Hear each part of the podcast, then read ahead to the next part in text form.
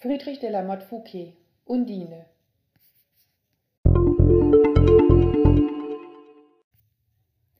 Seit Friedrich de la Motte Fouquet 1811 seinen Elementargeist Undine in die Welt entließ, verzaubert die Nixe ihre Leser.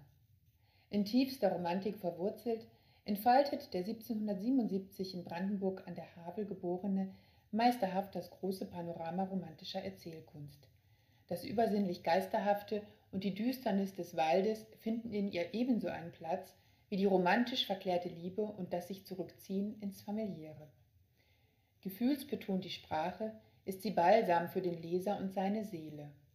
Hineingezogen in eine märchenhaft anmutende Geschichte, findet man sich unvermittelt in einer Welt wieder, die in unserem Zeitalter von Kurznachrichten und bemühtem Rationalismus keinen Platz mehr hat. Eine Geschichte, die trotz aller Empfindsamkeit sehr spannend ist. Denn Undine, die ungestüm und keck unter der Obhut des genügsamen Fischerpaares in großer Einsamkeit heranwuchs, hat nur einen sehnlichen Wunsch, endlich eine Seele zu besitzen. Aber erst durch die Liebe zu einem Menschen kann ihr dieser Wunsch gewährt werden. Als der Ritter von Ringstetten in einer stürmischen Nacht an die Tür der kleinen Familie klopft, ist es um die jungen Leute geschehen. Die Liebe hält Einzug und die Seele in den Körper Undines und damit auch das Ungemach, das das Menschsein bedeutet.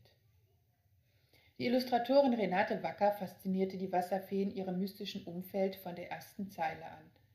In ihren zarten Zeichnungen in Weiß, Schwarz und Blautönen greift sie das Fließende der Geschichte auf, das Sehnsuchtsvolle wie Unheimliche und ist die Krönung der zeitlos schönen Tragik in Undine.